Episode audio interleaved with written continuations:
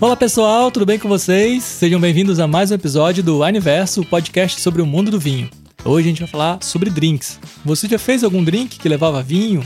Ou sabia que existem receitas de drinks com vinho? Pois bem, eu sou Vitor Zorzal e hoje estou aqui de novo com a Sibeli Siqueira, sommelier da Wine, que vai dar umas dicas pra gente e falar um pouco mais sobre esse assunto. Fica curioso? Aumenta o som e vem com a gente. E aí, Sibeli, tudo bem com você? Tudo, e você, Vitor? Tudo certo. Ó, hoje a gente vai falar sobre drinks e vinhos, né? Eu sei que, assim, Clericot é o talvez o mais famoso, não sei, muita gente conhece, é um drink muito consumido, uhum. mas existem vários outros drinks. Conta aí pra gente, Sibeli, um pouquinho do que, que você sabe sobre esses drinks que a galera ama. Pois é, eu também sou dessas que eu adoro drinks que tenham vinho. E principalmente aqui em Ribeirão Preto, que é uma cidade bem cervejeira, eu sempre procurava quando não tinha na carta é, do pub, de algum lugar, não tinha é, algo com vinho, eu procurava um drink que tivesse vinho. Então eu sempre fui dessas que curti aproveitar o momento de descobrir novos drinks, né, com vinho. Legal. Como você citou Clericot, Clericot voltou à moda e é um drink super é, refrescante, muito legal, que você coloca frutas, você mistura um vinho branco, pode adoçar se você quiser. E aí eu vou contar aqui um que eu fiz que ficou maravilhoso. Opa! A gente teve uma, um evento da Calitra, eu lá, na loja física em Belo Horizonte, e um evento muito bacana em que a gente falou assim, poxa, além de mostrar os vinhos da Calitra, por que não fazer drinks? E a gente pegou e fez um clericot de Caliptra, de Sauvignon Blanc da Caliptra, da, o Reserva Vivendo, e ficou maravilhoso, maravilhoso. Eu coloquei abacaxi, eu coloquei kiwi, eu coloquei mirtilo, coloquei morango, coloquei assim um monte de fruta legal para ficar bem colorido, sabe? Uhum. Aquela sensação de frescor, verão. E coloquei o vinho, Sauvignon Blanc, que estava uma delícia, divino, refrescante. E adocei ele não com adoçante nem com açúcar. Eu adocei com um pouquinho de suco de laranja. Olha só. Porque eu eu não queria tirar a característica do vinho. Eu queria que as pessoas tomassem o drink, mas que o que sobressaísse fossem as características da Sauvignon Blanc. Então deu muito certo, fez o maior sucesso esse drink. E assim, dessa forma, quando você adoça com suco de laranja, fica legal, porque você não tira as características. Então fica legal, por exemplo, com chardonnay ou até com vinho rosé, também dá muito certo. Esse foi um sucesso que eu super indico. Caramba, que legal. E assim, tem tudo a ver com a cara do Brasil, né? Bem tropical, assim, bastante fruta e tal. Tem tudo a ver com o nosso clima, nossa cultura. Achei demais. Muito. E o clericô, assim, a gente, a gente tinha muito essa mania de sangria, né? Que seria o vinho tinto com as frutas. E aí, de repente, o clericô veio para ficar aqui. Então, ele trouxe essa imagem de frescor, bem verão, bem Brasil. Então, a gente tem aí os dois tipos: o vinho tinto com a sangria também você coloca frutas e pode adoçar. E também tem o clericot que você usa um vinho branco ou um vinho rosé, que fica muito legal. Caramba, bacana. Bom, e aproveitando que a gente está falando de Brasil, né? O Brasil é muito conhecido pela, pela caipirinha. Mas existe caipirinha feita com vinho também? Claro! gente, como não fazer o drink que o brasileiro mais ama de uma outra forma? A gente tem que se reinventar sempre, né? Então eu acho o máximo, tem como você fazer sim caipirinha de vinho, caipirinha de vinho, e eu acho que fica muito legal quando você usa chardonnay. Olha. Então você usa ali uma uva que tem uma citricidade, que tem é, um pouquinho de acidez legal, que vai ter um pouquinho mais de corpo. Coloca ali umas uvas, eu indico uvas mesmo. Ah, você amassa com, com cubos de gelo, coloca a chardonnay e adoça como você gosta fica uma delícia também, super refrescante. Caramba, que legal, não sabia assim. Imaginei que assim, tem muita gente criativa, né, que, que monta os drinks com frutas diferentes, com vinhos diferentes. Mas eu nunca tinha parado para pensar sobre a, a, caipirinha, né, que é bem famosa e tudo mais. Com certeza, e é muito legal, fica muito bacana mesmo. Até o Vicente fala que é um, que é um dos drinks que ele curte. Caipirinha de, de vinho, né? Porque fica uma coisa inusitada, fica diferente e fica refrescante também.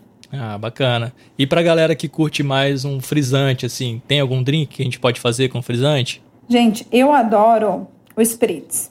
O Spritz faz um tempo que voltou à moda. também é um, um é um drink muito legal, é um drink colorido, é um drink que dá para fazer tanto com espumante quanto com frisante, né? Você finaliza ele assim e dá muito certo. E até para pegar esse gancho, Vitor, para falar um pouquinho sobre frisante, hum. porque muita gente acha que frisante ele é inferior a espumante. Na verdade, os dois possuem o mesmo método de elaboração. Então, tanto o frisante quanto o espumante são elaborados pelo método Charmat. Então, eles têm uma segunda fermentação em tanques de aço inox. O que, que diferencia um para o outro é a quantidade de pressão ATM. Então, enquanto o espumante tem que ter acima de 4 ATM, o, o frisante tem que ter até 2. Então, é isso que diferencia um do outro. Basicamente, é a quantidade de perlage e as bolinhas, as borbulhas que a gente adora ver na taça mas não significa que o frisante não tenha esse frescor que a gente tanto gosta, né? Muito pelo contrário, é uma ótima alternativa. Ah, legal. E os dois é, caem muito bem com drink, né? Sim, muito. Dá para você aí viajar, fazer várias coisas. E esse, esse universo de frisantes vem ganhando muito essa área, né? É, de fazer drinks, de, de coquetelaria. Então é muito bacana de, de poder falar e até a gente tem na Wine Eventos o frizz, que eu acho muito legal. E é um frisante delicioso, levinho, que dá certo para você colocar ali uns cubos de gelo, colocar é, uns morangos, até um hortelã, fica refrescante, fica bem legal. Engraçado que eu tô falando de vinho, de bebida, estou aguando, né? A gente passa por isso sempre aqui, né? Cara, direto. Esse é muito bacana. Eu acho que a gente chega num momento é, essa parte de drinks, ela me fascina, porque as pessoas estão criando cada vez mais. Eu já fui em bares em São Paulo, por exemplo, que o cara tinha mais de 100 drinks na carta.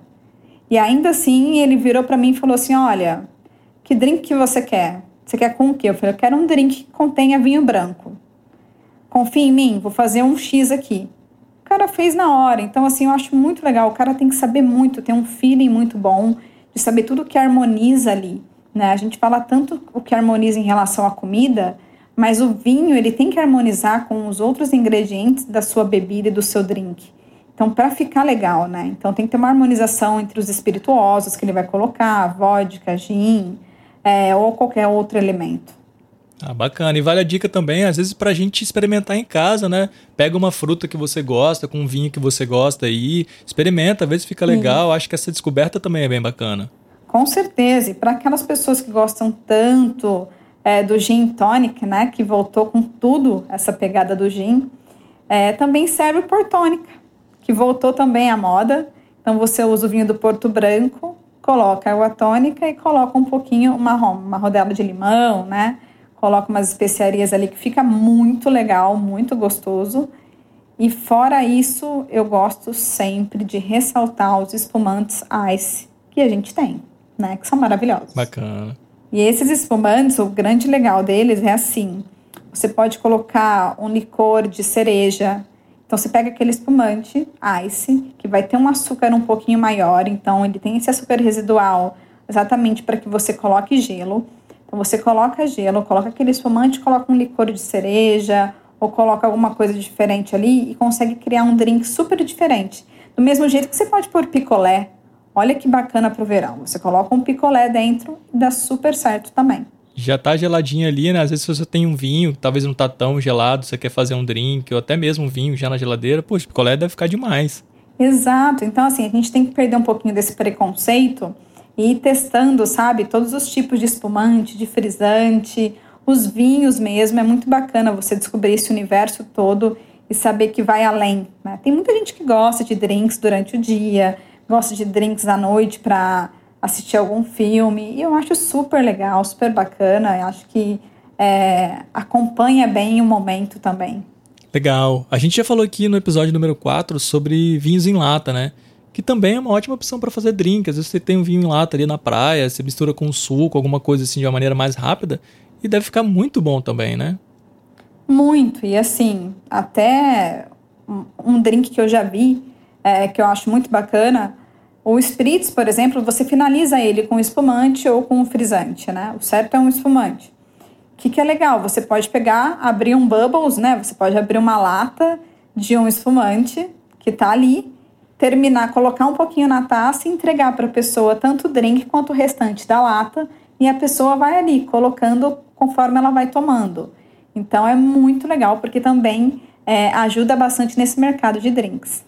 Não, e você tem alguma história assim de algum drink inusitado ou no momento inusitado assim para tomar um drink? Então, né, até esses tempos atrás eu estava conversando com um amigo meu e ele falou assim: "Ah, ele me perguntou assim, qual o local, o momento mais inusitado que você tomou vinho, né?" E eu fiquei, poxa, não sei, não, não pensei assim, falei, sei lá, pós-treino, né? Até brinquei. Aí ele falou, é, ele falou assim: eu tomei no café da manhã e eu indico para todo mundo. Eu falei, como assim café da manhã, rapaz? Ele falou, é, cara, ovos mexidos ali, faz uma mesa legal de final de semana, pega um espumante e coloca o suco de laranja. E aí você forma aquele drink que é muito famoso, que é a mimoça. Sim. Então, é um drink super legal para quem tá afim aí de tomar num momento inusitado, né? Então faz uma mesona de café da manhã bonita e põe ali um pouquinho de espumante, um pouquinho de suco de laranja ou suco de pêssego, se você preferir, que aí ele já parte mais para um lado de um Bellini, mas também dá muito certo, também traz essa pegada e harmoniza super bem com ovos. Pô, demais, hein? Deve ser um, um jeito muito bom de começar o dia, imagina. Gente, então, e aí eu testei, né? Porque você me conhece. Eu não aguento ver uma dica e não testar. E achei o máximo, ficou uma delícia. Realmente, assim, é, traz uma, um frescor pro dia, né? Já começa bem. Pô, bacana. Agora, você acha que existe algum vinho assim que não harmonizaria muito bem para um drink? Porque, né, a gente sempre fala que não tem regra. É, tem alguns uhum. caminhos que facilitam, que funcionam, mas a gente sabe que tem drink com vinho tinto, com frisante, com espumante, com vinho branco. Mas tem algum vinho assim que talvez não ficaria tão legal num drink? Você sabe que eu até não tinha parado para pensar nisso, mas aqui, matutando, eu gosto quando o Vitor me pega assim, sabe? Tipo, na curva, sabe? Ó, te... Manda pergunta assim. é, eu gosto, eu acho legal. É porque, assim, eu acho que talvez um vinho que passou, sei lá, 24 meses de amadurecimento, talvez ele não fique legal num drink. Porque eu acho que ele já vai ser encorpado demais, já vai ter muito tanino, já vai ser um vinho que vai destoar dentro do drink. E lembrando, o drink é legal quando tudo está em harmonia, quando todos os ingredientes daquele drink estão em harmonia. Então, se o vinho destoar, não fica legal também. Aí eu acho que não caberia, mas como você disse, tudo é possível nesse universo, né? Se existem 100 drinks numa casa, imagina se não vai ter é, coisas que eu nem imagino, né? Tipo, em relação a vinho. Então, pode ser que exista algum drink que eu ainda não tomei, estou aberta a sugestões. e que, que, funcione, mas eu acho que esse tipo de vinho não daria muito certo. Eu acho que ele iria destoar um pouquinho e o sabor dele não ia casar com o restante dos ingredientes.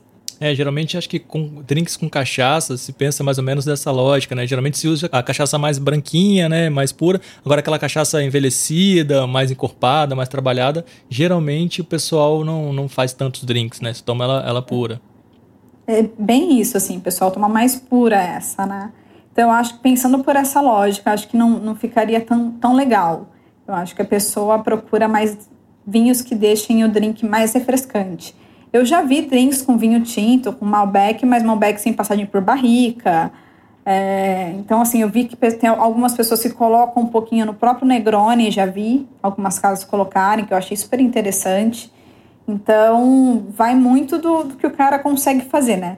Eu acho que ali ele não só prepara um drink, ele é um grande mágico, porque ele consegue colocar vários ingredientes, consegue colocar tudo certo ali para você provar e ficar uma coisa bem legal. Ó, mais, mais um episódio cheio de dica bacana. Tô, vou, vou ouvir de novo e anotar tudo aqui, porque, caramba, a gente trouxe bastante dica legal pro pessoal. Tem muito drink aí que eu nem conhecia.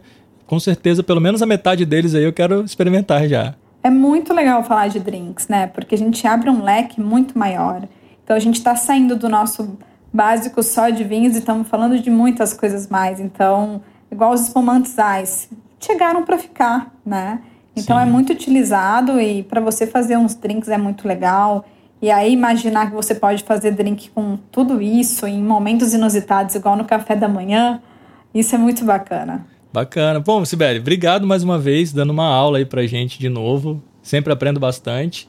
E vamos tentar trazer mais dicas assim pro pessoal nos próximos episódios. Com certeza. Quem sabe a gente não traz alguém que já tenha mais conhecimento de mixologia para poder falar um pouquinho com a gente, né, num próximo. É legal. Quem tiver essa, essa, essa experiência aí, quiser mandar uma mensagem pra gente nas redes sociais, o Wine Vinhos, é só falar, quem sabe a gente não grava aí um, um episódio junto, ia ser demais. Exato. Adorei, Vi, foi demais. Eu também. Bom, então até, até o próximo episódio. Até a próxima.